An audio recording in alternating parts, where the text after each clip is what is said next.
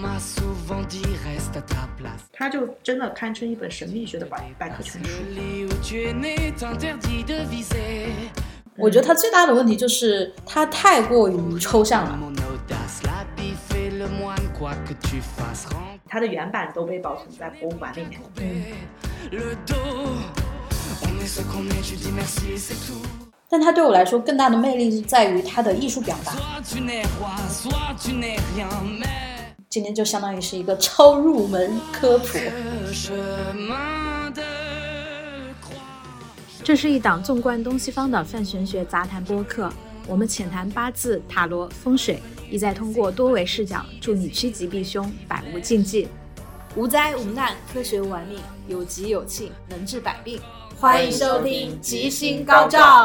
Hello，大家好，我是千灵。 Hello，大家好，我是 Surrender。你这个牌真的对哎啊呀、真的好多啊！天哪，一二三四五六七八八套，我这个其实不算 多。这么多塔罗牌，真的每一套都用到了。其实你可以先简单介绍一下塔罗牌的体系也好，或者说历史就是发展的整个脉脉络。络对，就是为什么这么一套牌就变成了一个占卜工具？ 对，就一套牌是怎么变成一个占卜工具的？它其实最早的时候，我觉得它就是一个普通的纸牌。嗯嗯，就最早的牌跟我们现在打的那个扑克牌是蛮像的。就嗯我们扑克牌不是四种花色，每种牌十三张嘛？对，嗯，在古代的时候，就是有一些艺术家，他们开始创作小牌的基础上面做了一个大牌。嗯大牌是怎么来的呢？因为在法国一直有那种游行的传统。嗯啊，游行的时候就会有那种大的那种雕塑那种东西，然后有人会扮成那个东西，然后抬过去，他们叫那个胜利游行。然后他们相当于是把胜利游行的角色画下来，然后就变成了那个大牌啊啊，这样就形成了大牌和小牌这样的一个整体性的结构。在整个历史上来说，其实有很多艺术家去创作这个东西，嗯就是把那个牌，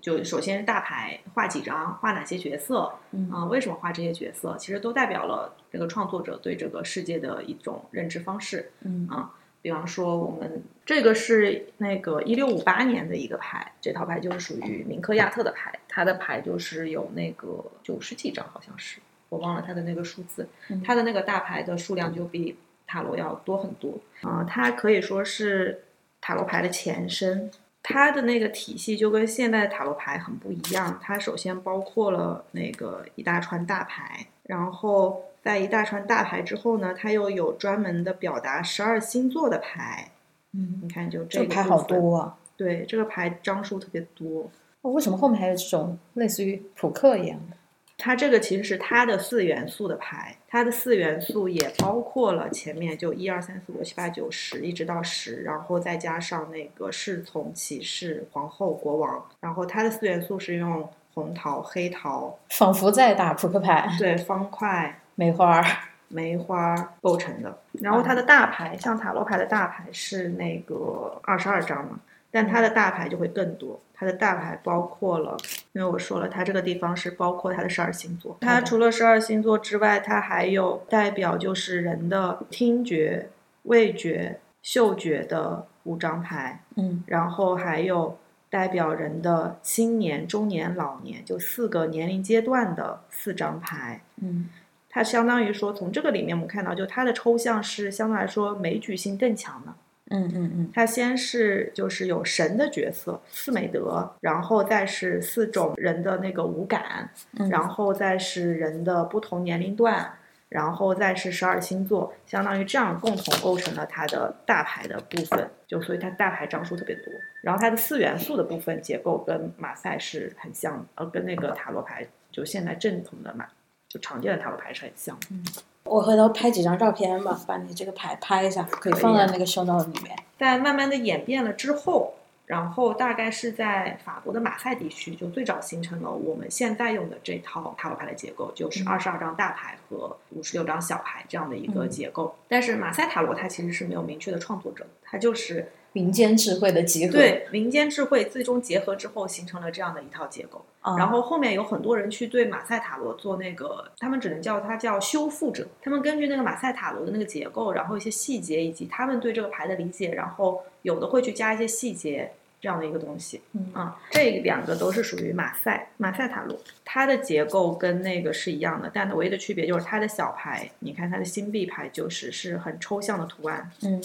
它是没有呃没有那个人物的。再往后就是到那个金色黎明时期，金色黎明是一个专门搞神秘学的社团，嗯呃或者说一个专门搞神秘学的组织。嗯，然后金色黎明这个组织，其实我觉得他们蛮有意思的。据我了解，就是他们其实每一个参与这个组织的人，他们其实都会以他们对这个神秘世界的理解去创造一个工具，嗯创造一个占卜工具。嗯然后韦特呢，他也是这样的一个人，他就是这个金色黎明这个组织的一个成员，他也创造了一套工具，这套工具就是我们现在很流行的韦特塔罗，就是他创造这个工具，然后这个工具变得非常流行，嗯这个东西就跟我们那个计算机编程语言一样，你嗯知道每一个计算机专业毕业的人写论文，可能有百分之六十以上都会写一套属于自己的语言，然后用那套语言来编程，就嗯每一套语言可能都有它的优势和劣势是和的方便的地方嘛。是的，然后有的语言它就会成为普适性很强，普适性很传强播的性语很言强，，传播性很强的语言；有的语言它就没有成为那样子的语言，就没有人用。嗯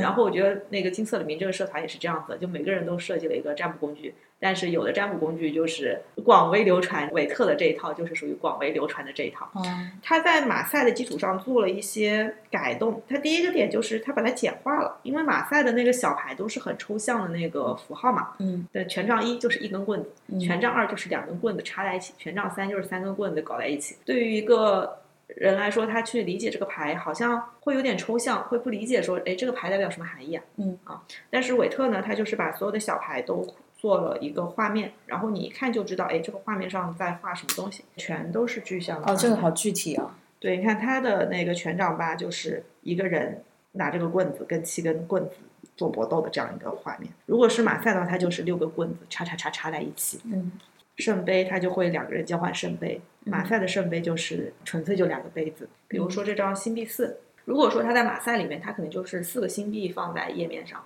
哦但是在韦特里面，他是一个人，然后他脚下踩着两个星币，头上顶着一个星币，然后手上还抱着一个星币。你看这张图就会感受到，哎，这个人是个 守财奴吧，就能感受到这个人那的。它背后的这个城市风景有什么对应的含义吗？从这张牌上来说，其实我们可以去看这个人的一个角色，嗯他其实是一个跟城市有关的角色，就他是一个世俗中人。嗯就他为什么是一个城市而不是一个自然环境，就说明这个人首先是个世俗中人。嗯，然后这个世俗中人呢，同时他又很在乎他的这些财富钱币，就是这就是一个非常世俗的人的一个感受和状态，所以他的牌就会变得很好理解，嗯这是一个。然后第二个呢，他干了一个事情，就是引起了当时一个很大的争议。他把大牌里面的那个八号牌和十一号牌换了位置，在马赛里面，他的那个八号牌是正义，十一号牌是力量。就在马赛里，它两张是换位置的。至少目前公认的神秘学界也是比较认为说，其实八号牌应该是他，十一号牌应该是他。嗯，然后这一点就引起了巨大的争议。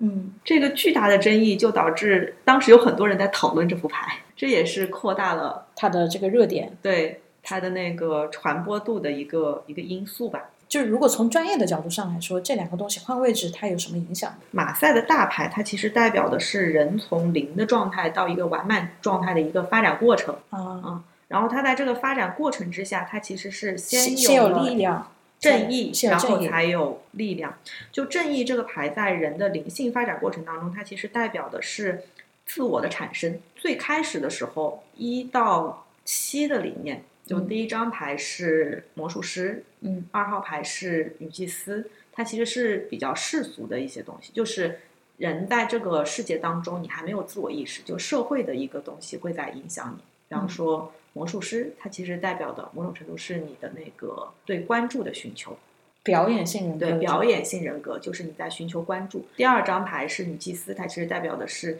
你其实是在假借别人的力量嗯啊。然后第三张牌女皇偏向于贪婪和拥有、占有的这样的一个状态。嗯然后它的前七张牌其实都是偏向于世俗，它都是世俗认可的那些好东西。啊嗯然后到第八这个数字开始，其实相当于你开始了有了自我意识。当你有了自我意识之后，它就有了所谓的你认为什么是好的。嗯啊，那个时候其实才有了所谓的正义。啊啊、就是你有了自己内心判断的标准，然后当你有了自我之后，你就会发现你和外界就变得不一样了。嗯当你和外界不一样，你就发生了内外冲突。嗯所以它就到九号牌，就是隐士。当你发生内外冲突的时候，可能第一个想法是世界你是你的样子，然后我按照我想要的方式生活。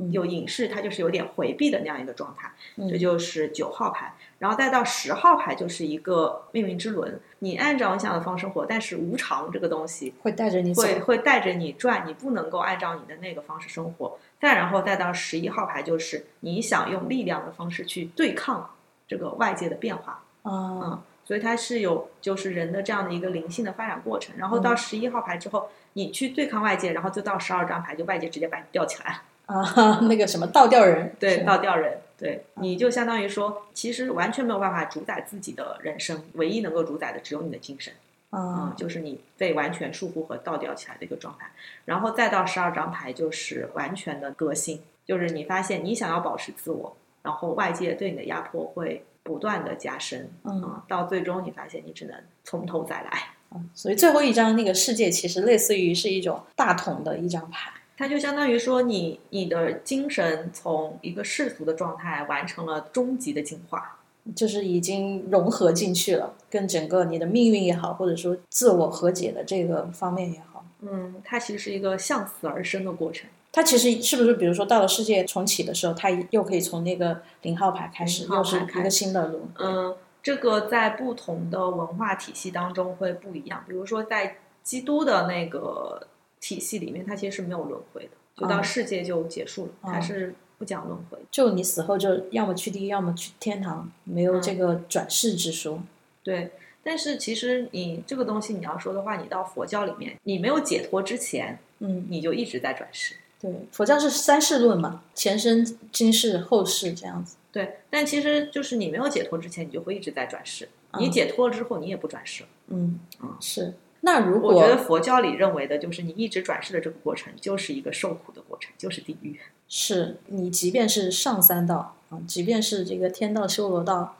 你还是逃脱不开那些。天人无衰，是的，对，还是会有苦。是的。那确实，从这个角度上来看，如果把这个力量和正义换过来，确实不太对，就顺序上。他现在换过来的原因是因为，就比方说马赛，它其实是比较纯粹的，就是以塔罗的那个一套体系去解释这个东西。嗯然后到了那个透特的时候，透特其实在它的基础上还增加了十二星座的对应，嗯，这样正义它对应的就是天秤座，然后这个它对应的就是狮狮子子座嗯。他说他是为了那按照个十二星座的十二那个星座顺的映射关系，所以给他调换了位置。但这个东西在就会引起争议嘛，是的嗯，，就是是的。他不能说我完全没有理由，但是我调换位置。但是他提出这个理由呢，又会感觉大家会觉得打破了塔罗牌原来的那个结构，嗯所以就引发了争议，就导致他这个东西就是引发的关注比较多吧。所以我觉得这也是造成它比较火的一个原因。当然也有后续的那个商业化的东西，就是有一些那个纸牌公司嗯推的比较好。它上面有版号呢，这个一九九零美国这个什么 Game System，就是美国的那个游戏纸牌公司，这是一个很大的那个印塔罗牌的公司。我们好多塔罗牌都是他家出的，其实我对它背后的产业还挺感兴趣的。牌背后的产业啊，对，下次可以讲一讲那个塔罗牌背后的印刷公司、纸牌公司。可以啊，其可实以啊很多牌的传承是靠纸牌公司传承下来的嗯，尤其是马赛有好几家大的那个纸牌公司，它你就嗯确实得要有这些商业活动，不然它确实传承不下来。你单独只是靠这些人的占卜需求的话，还是挺难的。然后再到透特，透特你看它的那个主这个感觉更现代了，看上去对，是的，它更现代，就画风更加现代，然后。都有点毕加索那种风格了。，对我感觉他这个画风就是每一个牌都特别像一个神，他就像一个神在他的宫殿里被供养着的那种状态。透特呢也是一个天才，其实我自己是蛮喜欢透特的，因为我感觉他画面的那个冲击力特别的强。我特意买了他的是，我先买了一幅他的那个大尺寸的，就画面比较大。嗯是的，你这个真的得大画面来看，比较有这个感染力一些。是的，它的那个画面的冲击力特别的强。透特它是一副很牛逼的牌，但是它确实对于 学习来说实在是太难了一点。啊，为什么？因为它里面融合的神秘学的元素非常非常之多。嗯你看，就是普通的韦特牌，它画面上面上面是一个数字，下面是一个那个它的排名，中间是画面嘛。啊，然后像透特，它上面是数字，它下面是名字，然后在名字的边上，你看它还有炼金术的符号，还哦有占星的符号，哦，就它把这些东西都融合在里面。然后它的画面，你也会发现，它相比韦特来说，它的画面的元素更丰富了。更丰富。然后它每一个元素其实背后都有神秘学和宗教上的含义的映射。嗯，嗯，所以要理解这个画面的话，其实你会需要非常多的知识，它就真的堪称一本神秘学的百百科全书。感觉要学的东西符号体系更加丰富。它的符号体系会更加复杂。嗯，嗯，我自己会比较喜欢这张牌，然后我觉得，哦，它这个卡背也好好看啊。对啊，它的卡背背面它其实也是有特殊的含义的，这个是他们经典的那个蔷薇十字的那个嗯，然后它上下左右四个颜色，然后它中间每一圈都代表了什么含义？比方说它中间是个小十字，外面是个大十字，然后周围第一层是三个花瓣，然后第二层是七个花瓣吧，然后第三层应该是十二个花瓣。就为什么是这个花瓣数，都有它的讲究。嗯，嗯，包括它的颜色为什么是这些，都有它很明确的讲究。它的每一个细节都是经过精心设计的，这点来说，它比韦特要好。韦特其实有一些地方，它没有经过那么精心的设计，嗯，显得粗糙了一些。随意了一些。但因为本身这个年代也更久远一些嘛，还是说他们是同时期的呀？韦特会比那个透特稍微早一些，但它其实没有差很远。嗯，嗯，我看韦特他这个画风就很像那种古代魔法书里面的那种画风，有一点像。就是感觉是画在那种羊皮纸上的那种，用那种沾墨水的那种鹅毛笔画出来的那种。哦，这个是因为我买的是它的那个百年韦特，就是它的那个纪念版。你看这个量产版，它的那个画风就会有一定的差别。哦，是它这个就就更精细了。对，这个是量产版，它就没有那么像你说的羊皮纸上的那种感觉了。嗯，透特的牌其实我觉得特别适合用来做冥想。这个还可以做冥想。对，其实上次聊的时候不是聊到一个观想法吗？就对，是你禅修的时候可以用观想法。那观想有几种方式，第一种就是比如说你去观想你自己身体里的中脉、气脉，这是一种；还有一种修行方式，其实是你去观想一些神圣的东西，比嗯如说观想耶稣像，嗯嗯，相当于你可以从那个像的神态、神采那种体态的状态里面，其实嗯你是能够感受到作为一个神的那种那种状态是什么。就如果你嗯嗯观想的足够仔细的话，嗯，所以像透透塔罗，我觉得它也是可以用来做观想的。啊，就是你可以取一张牌，尤其我自己最喜欢透特的那张死神牌。哦，这个好酷哦。这张牌我觉得它的那个张力非常之强，然后它就是有一种可以清理自身的这种感觉。这张牌给我的感受是那个，你看过《通灵之战》吗？十五季朱莉王，啊、他给人的感觉就是这种感觉，攻击性也好，或者是这种神秘感，就是神秘感、攻击性，而且它我觉得它有一种那种一针见血，是的，是的，就非常就直指根部的那种锐利。是的，嗯，它不像比方说它的后面这张牌就柔和很多。这个很柔和。对，啊就这个也这很张就是感觉充满了水性的疗愈的那种，这个那是种叫感什觉么？这个是这皇是帝吗？这是皇后，皇后。富饶、丰腴，充满了疗愈和治愈的力量。这是皇帝牌，充满了权力感。啊，是，嗯，就你可以通过冥想或者说观想这些牌，其实是能够领会到这个世界上的某一种操控人心的这种力量的这种感受。说的我其实都有点冲动。想买牌了是不是？不，我想可以自己画牌。是，其实很多人他会去画牌，就画牌有两种，一种是说我去画那个已经设计好的牌，就比如嗯说就马我赛塔罗，就每天画一张，就嗯学习画这个牌，然后在画的过程当中去体会其中的细节，嗯嗯，然后还有一种就是创作你自己的牌，嗯，我觉得创作的话，就可能是更高一个层次了。就是首先你得基于你对这个牌里面的这些象意符号都已经足够对了解的情况对下，，然后你还可以去创造你的象意符号，是的，嗯创造一套新的语言体系。对，啊，这好有趣啊！是完了，的被种草了 啊，又挖了一个新坑！天哪！ 对，被种草，你像东方的这些占卜术啊，我嗯觉得它最大的问题就是它太过于抽象了啊嗯，这对这可能跟我们东方人的思维方式是有关的。你看嗯六十四卦多经典，就两根棍子，一根阳爻，一根阴爻对，一个横的，一个断的。嗯然后可以组成那么多卦象，啊那那这个卦象里面，它又它的那些卦辞、卦爻辞，它又更加的抽象。嗯，那都不像这个，其实会有一个具体的画面。那其实对我这个美术生而言，真的是见到就是狂喜的状态。呃，对，哎，那如果比如说我作为一个新人啊，我刚入这个塔罗的坑，如果我去选牌的话，会有什么比较推荐入坑的这个新手级的牌吗？嗯，一般新手我会比较推荐那个韦特塔罗，嗯然后我可以直接给出韦特塔罗的版本，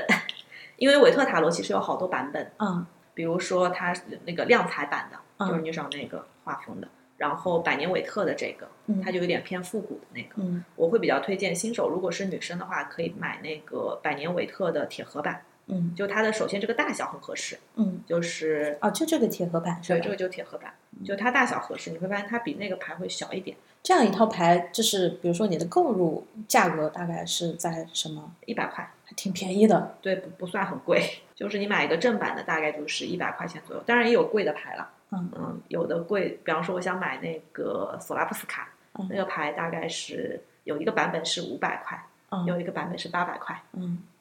就会比较贵。我现在就很能理解，就是为什么会有这么多牌了。就作嗯为一个塔罗师，会有这么多牌，因为第一，这个牌确实它很好看，就是你从这个收收藏这个套牌的角度上来说，嗯，如果是我，我也想都拥有。从我自己的角度来说啊，就是其实买牌有两种，第一种就是就基本上每个塔罗师都会把那个韦特、马赛和透特这三套牌，就最经典的那个马赛塔罗给集齐，嗯这是一个部分，因为这三个牌其实它自己牌意之间是有相互的联系性的。嗯然后你在这当中其实就可以学到很多东西。然后第二个，在这个基础上，其实就会发展出两条路线的那个收藏癖。嗯嗯，第一条历路线的收藏癖就是从历史的角度去收藏。嗯，之前也介绍了嘛，就塔罗牌其实从它历史发展过来到最终变成一个占卜工具，它其实经历了很多个版本，有很多分支。嗯嗯，所以在历史上有很多经典的牌，这些牌它的原版都被保存在博物馆里面。嗯但是有些人会去做那个牌的修复，找到牌样之后对牌做修复，嗯然后你就可以买那种修复的牌。然后第二种方向呢，就是去买这些牌的衍生牌，比如说现在其实大部分牌是基于韦特塔罗的衍生牌特别多，嗯，比如说像那个猫塔罗，猫塔罗，嗯，它就是把全都是猫咪吗？牌面上？对，他就把这个上面的人都换成猫咪牌，这嗯种就是可能大家就是，嗯，你觉得好看你就会买。其实还有一类牌，就是前面提到两类牌嘛，一类就是去收藏历史上的那些经典的，就在塔罗的发展过程当中具有历史意义和价值的那种牌。嗯然后第二种就是在塔罗韦特体系上面做的一些画风的一些衍生牌。嗯它还有一种其实是那个基于韦特体系，然后它做的一些含义的引申。因为比方说像韦特，它其实相当于说是比较正统的一个状态，但是比方说它如果专门针对情感问题，那么这个牌在情感问题里怎么去展现，其实它可以用别的画面来表达，嗯，所以就会有对应的那个。专门对的，比如说对针对情感，嗯对，针针对情感那个牌，估计就是你网上都发不出来的那种，就是它比较偏那个啊情欲方面的，对对对，一些就是裸露的部分，啊嗯， 对，会有那种就是在某个领域的演绎的那种衍生牌，那种牌其实就是在你针对特定场景的占卜的时候，对于占卜师来说也是一个很好的帮助，就更容易做解读。你像其实 A C G 领域啊，这个这个二次元领域，其实嗯有非常这种塔罗牌的元素。你像之前那个哔哩哔哩，它不是有个那个二二三三娘吗？就是两个、嗯一个白头发一个蓝头发的小姑娘，他们的那个看伴娘，某一年就是做了一一整套这个塔罗。就嗯我不知道它里面那个图案是不是跟这些传统经典塔罗是一对一样，至少你从那个图案上来看，你就觉得那个两个小姑娘挺可爱、挺好嗯看，就很想收藏。嗯然后有一部突然忘了作者名了，叫《啾啾的奇妙冒险》。啊啊，啊，你应该知道，我们今天其实今天聊的这个，他们有个埃及篇，就去那个埃及打那个大反派迪奥，嗯然后那个过程中，就迪奥他派出来的那些反派的角色，每个人都对应了一张牌嗯啊，对应了一张，就包括他们自己，每个人都是一张牌，嗯什么魔术师啊这些对应的都是那个牌，大家就觉得这个动画就特别的 fashion，啊而且本身他那个漫画师荒木吕飞燕，他本身也是学的服装设计的专业，就是他的那些动漫作品里面的表达都是跟这种西方的这种潮流经典结合起来的。嗯，就马赛塔罗其实跟时尚也有很多结合，嗯就好像之前迪奥就出过一支宣传片，跟马赛塔罗结合在一起的。塔罗在国外就是一个很艺术的代对名词，对艺术和 fashion 的那种感觉。你也提到了一点啊，塔罗师，你们平常日常一般会怎么去玩这个牌？这个东西我们可以从一个东西说起，就是抽牌灵。就基本上他们都会说啊，你一副新的塔罗牌到手了之后，你要抽个牌灵。嗯，那牌灵到底是个什么东西？我自己是这么理解牌灵这个东西啊，就是相当于说你一副牌，到手了之后，你去了解一下这个牌的性格。哦，每副牌的性格还不一样。嗯，对。那比如说是同一制式的，我是同一批印印刷出来的，它的这个牌龄都不一样。一定程度来说，它可以是不一样的。然后我认为它的性格还会发生变化，就相当于说你刚把它开出来的时候，它是一个性格，然后它长期，比方说你用它占卜一类问题之后，它可能慢慢的就会演化出，或者说在这个性格上会有所发展。哎，如果是这种，比如说自己用的这个牌，嗯，然后你又转手赠给了朋友，那他的那个牌龄会改性格吗？ 有可能会哦，他经历了人生的重大人生重大事件，被原主人抛弃，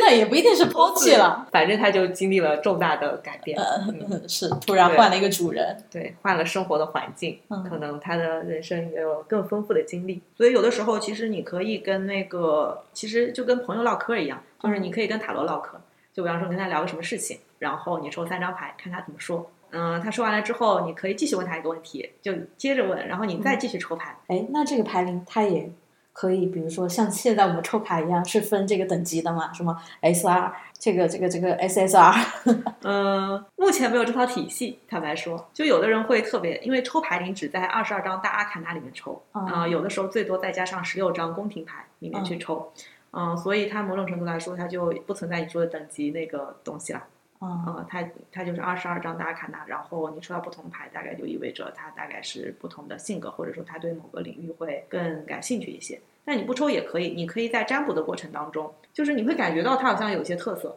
就比方说有的牌，它占卜的时候会比较说话比较直接。然后有的牌呢，它就比较偏向于说比较与玄学那种，就是比方说比较偏向于灵性方面的东西。跟你本人的特质也是有关系的吧？跟你本人特质有关系，跟牌也有关系。我之前的时候会发现，就这副百年韦特这副牌，它在回答感情问题的时候会更加直接一些。这副牌，它就比较喜欢财富、事业型的问题。嗯每次到感情问题的时候，它都比较含糊其辞，嗯或者说就会出现我不太看得懂的牌。啊，比如说我先不用牌，我用一个 APP 来抽牌，嗯或者我直接在网站上抽牌，嗯，它也存在所谓的牌龄吗？有可能吧。我之前有一个 A P P，就有时候我没带牌的时候临时抽一下，但我自己的感觉就是那个 A P P 出来的牌没有这种牌来的准。就从我自己的解读来说，或者说没有没有我自己的牌抽出来的那么有逻辑。嗯就比方说，有时候我自己的牌抽出来，一看大概就知道他在讲什么。然后用 A P P 的时候，就比方说它三张牌的组合，我有时候会不太能够理解它为什么是它这个组合是在映射什么东西，啊。会有这样的感觉。啊，所以其实最近不是这个 ChatGPT 还有这些 AIGC 的东西很火嘛？有没有可能，比如说，其实我们未来，因为其实它的底层逻辑就是在于说，你这个人想好了这个问题，这个问题在时空中有一个映射，你只要嗯随机抽出几张牌就可以了。那嗯我就直接用机器抽，机器给我解读。我觉得两方面吧，一方面是首先这个机器要有很好的输入，就我是们得要训练它，把它训练成合格的这个对塔罗机对器。因为现在网上就是这个机器能得到的喂养的饲料其实质量比较差，嗯嗯，这是一个问题。然后第二个问题是我一直在想，但是我还没有答案的就是机器会猜谜吗？机器会不会猜谜语？就它你能不能你说猜一个它没见过的谜语？就比方说，样本量够丰富的情况下，哦，你说比如说人类史上都没有出现过的这个谜语，对人类史上没出现过的谜语，它能不能猜那他出肯来定是不能的。但人可以猜出，人能猜出一个新谜语的答案。就比方说，如果一个谜语我从来没见过，嗯我从来没见过这个谜语，嗯，然后我可以利用我之前猜谜语的那种经经验，验和方式，然后去猜这个新的谜语的谜底是什么，嗯是有可能猜出来的。嗯，那机器能不能做到这件事情？就它能猜到一个它没见过的谜语的答案吗？如果你是用逻辑来猜，机器就可以。我不知道我是用什么猜的，说实话。就这件事是怎么样呢？因为我们之前说到，就是其实塔罗或者说是任何一个占卜工具都是个象征体系嘛。对那象征体系，它在告诉你答案的时候，它就不可能直接告诉你答案。对，就比如说，今天我面前这个东盒子里的东西是个苹果，然嗯后我去问那个塔罗说，这盒子里是个什么东西？这个叫设父嘛，嗯对吧？对玩对设对，父是。的，嗯是的，然后那塔罗不会告诉我它是个苹果，他会告诉你它是一个圆的啊，它是一个红的，的，然后可以吃的，嗯，然后我就开始猜圆的、红的可以吃的是个什么东西。嗯，在这个时代可能是个苹果，也但可能是个甜甜圈。呃，也可能是个棒棒糖，红色的棒棒糖，然后我就开始在这里面猜，可能是这里面当中的一个。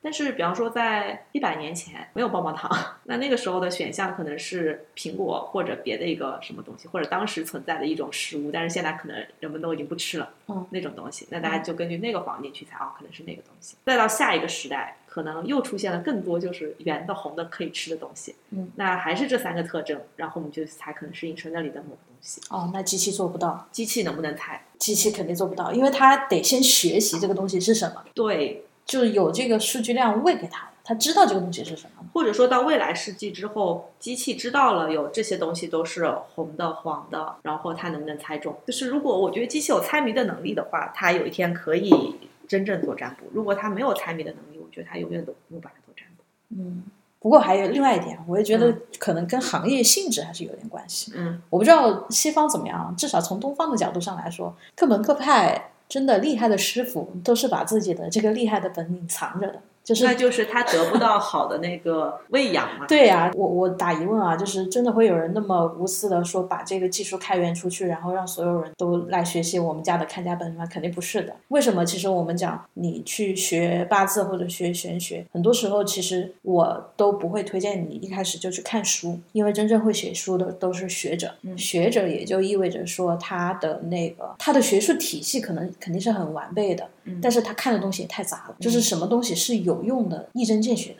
嗯他那方面能力是不强的。嗯，但是比方说。你很擅长算命，我最近有看到有一个塔罗师，他在训练他自己的那个 AI AI，嗯就他没有开放出去，但他在训练自己的 AI，我感觉这就很像练气师，嗯，想 想是是吧是就是我去训练一只我自己的 AI，把我的思想灌给他，我也不给他灌别人的思想，嗯他就学我的这套，嗯，然后他帮我提效，对就帮我做，嗯，就相当于我练气了，完全可以。对 吧？对，说的我有点 心动了。是不是想去练一只自己的这个这个这个算算八字的这个体系，对一个小小宠物？ 是的，是的嗯，所以我觉得唯一的核心的问题还是那个，他到底能不能猜谜啊？如果他能猜谜，你就真的能练出一个有灵魂的棋；如果他不能猜谜，那练出来的棋就是他只能做比较低级的棋。是的，是的，还是期待一下嗯。我个人其实对于这个 AI 这一块的东西还是挺拥抱的。我觉得长期来说，就是我们可能会去训练出自己的 AI 副本。很多人经常最近都在问我怎么去看待这个 AI 领域跟传统玄学领域的冲突感，会不会掉饭碗之类的。我觉得 AI 可以替代很多大众占卜，就是你在 B 站上会看到那种视频，然后它让你在四个里面选一个，你选了哪一个就代表是哪个答案。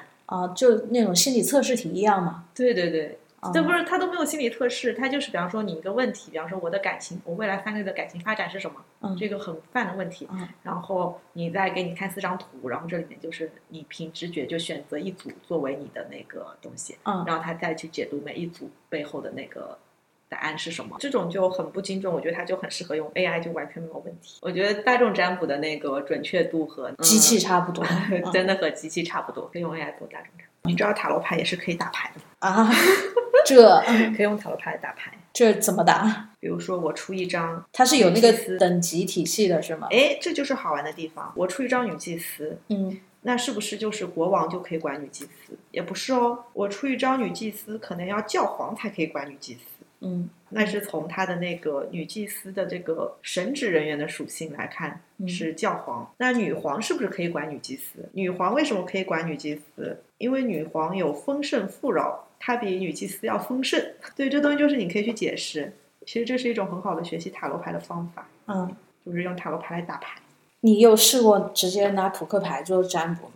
嗯，我没有哎，但我觉得扑克牌也是可以的。扑克牌它一个简单的方法，其实就是我们就把它分成两类嘛，一类是那个黄牌，嗯就是每个里面的三个，嗯然后一类就是小牌，嗯然后用小牌代表环境，用黄牌代表人物，嗯啊。然后相当于就人物的那个部分会稍微简单一点，一个比较简单的方法就是标尺法，就你抽到三张牌，你大概就知道这件事在整个宇宙的三维空间里面处在哪个位置嘛。嗯嗯，这个是最简单的方法。对于塔罗牌来说，我是觉得它的解读方法有三种。第一种就是我说那种标尺法，你嗯根据你抽到的牌，大概就知道这件事在这个宇宙的三维空间里处在哪个位置，这是一种。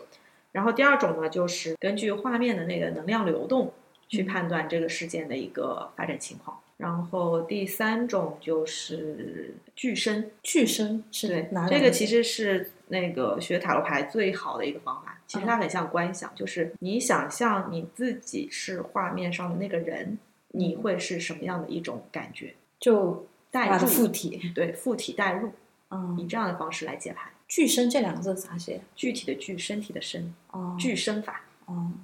这个也是学习塔罗牌最好的方法。哎，那如果比如我作为一个小白，嗯我开始入坑这个塔罗，看书是一条途径嘛？比如说我刚才其实说，就是学八字或者是学风水这些，其实最好的方式并不是看书，嗯，是什么？上课呃，找老师。有一个正确的引导的人，嗯啊，我是觉得啊，学就是学塔罗牌，看书是可以的，嗯但是看书要用正确的方法看。就很多人看书的第一想法是啊，我看一下这个老师说这张牌代表什么含义？代表什么含义嗯，它这个牌面有哪些符号，嗯每个符号又代表了什么含义。嗯，啊，这是一种方法，但这种方法基本上你学出来，就你去做占卜的时候会发现，很嗯死板。第一很死板，第二就是你很多情况下你不知道怎么解。然后看书到底在看什么东西呢？因为我们可以这样去解释啊，就是每一本书其实是这个老师对塔罗牌这个体系的一个解读，嗯就是他都在解释为什么塔罗牌是这个样子的。嗯我们看书的时候要去学习的就是这个老师是怎么去解释塔罗牌这套体系的。首先，最重要的就是你要先回到塔罗牌的这个本身，因为它是以牌为基础的。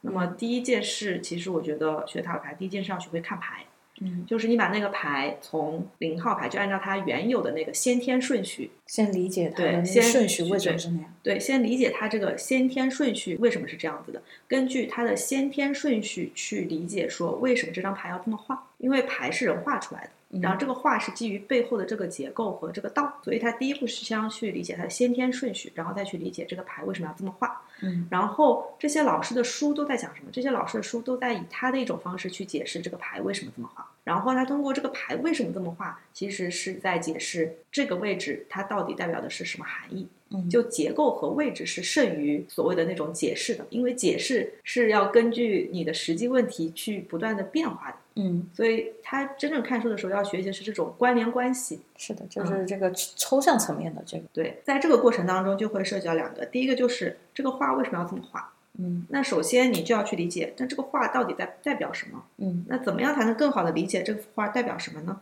看老师的书是一种方式，还有一种方式就是所谓的具身法，你去想象你是牌上的这个人，嗯你是这样的动作和姿势，你甚至有时候可以自己摆一摆这个动作和姿势，嗯然后去感受，哎，你这个状态下你是一种什么样的感觉？其实塔罗牌是一套非常人事，就是虽然说它里面有灵性的部分，嗯但是到韦特的部分，它其实就马赛和韦特的关系很像是八卦当中的先天八卦和后天八卦的关系。马赛的很多牌意，它可能还是偏向于神性和灵性的，更先天一些。更先天、更自然一些，就它没有很多的价值判断。嗯它都是一个能量流。但是到韦特，它里面全部加上了人物之后，它其实就很后天，就很世俗。嗯，所以用它来算那个世俗中的，就是你日常生活当中的事，其实还蛮方便的。就很具体了。对，就很具体。然后你就可以去感受说，你是这样的动作和姿势的时候，你是一种什么样的心态和心境。那具体比如说有什么书推荐吗？或者比如说我要学习的话，我可以从什么渠道？你觉得会比较正统一点？其实没有太多的正统，哎我感觉都是大家的一那就是套啊或者方式说不太容易走弯路的。书的话，韦特可能比较推荐《七十八度的智慧》，马赛可以看一些昂格尔的资料。昂格尔没有正经的出过书，他写了一些小短文、小册子，比较散，还有一些可能是法文的。我觉得可以这样，回头其实可以列一个链接或者嗯列一个大礼包，我们放在那个 show note 里面，可以就啊对于一些也是同样感兴趣的朋友可以嗯去探索一下。今天就相当于是一个超入门科普，反正至少我是被种草了。完了，感觉要学的东西越来越多了，抠脑壳，头发越来越少，我变强了，也变秃了。但是你学了之后会发现很多都可以相通啊。对，但是是我觉得塔罗牌侧重点，我一开始不太喜欢它的原因，是因为它的那个抽象性，嗯就我觉得它测事情太不具体了。但现在再回过头来看，其实你明白了它那个底层逻辑，你你知道你可以怎么样去训练你变得更具体。对啊。但他它不具体的地方，你就接着问吧。是的，但它对我来说更大的魅力是在于它的艺术表达。我觉得他对于搞艺术的人来说，应该还蛮有意思的。我觉得像你哦，就针对你的特殊情况，我会推荐你买一幅透特。嗯，因为我觉得你是一个就是比较容易观想入道的人。现在定力还不够， 太飘了。对，马赛也可以，我反而相对来说没有那么建议你买那个韦特。嗯，差不多。嗯，你还想聊聊有趣的占卜 case 吗？还是说我们下次单独开一期？可以下次单独开一期吧，也可以。 Dancing to the feel of the drum, leave this world behind. We'll have a drink and toast to ourselves under a violet moon.